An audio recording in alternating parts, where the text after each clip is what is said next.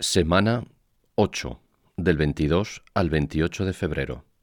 Te recuerdo que la mayoría de las noticias tienen un enlace en las notas del episodio. Comenzamos. Bienvenido a Next Week in 5. Dentro de las noticias de la semana pasada, el pasado sábado 20 a las 11 y media de la mañana tuvo lugar el Club Officer Training, COT, organizado en esta ocasión por el área A1, A2 y A3.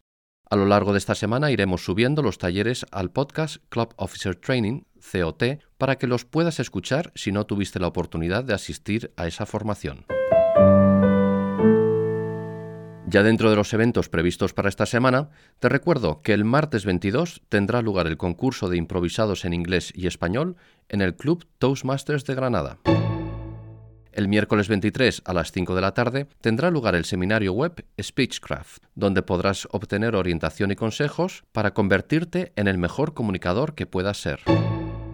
Y a las 7 de la tarde tendrá lugar el concurso de evaluación e improvisados en español e inglés en el Club Toastmasters de Sevilla.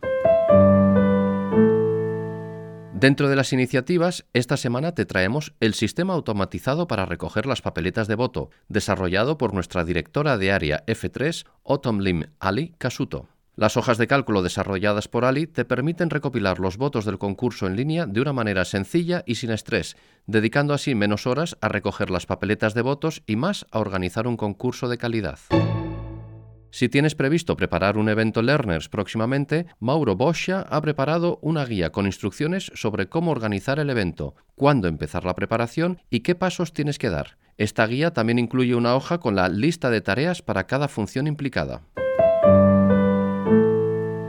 Dentro de las noticias del Distrito 107, como ya sabes, el distrito tiene seis categorías principales por las que evalúa a sus diferentes áreas. Crecimiento neto, 30 plus, objetivos, retención, afiliación y premios.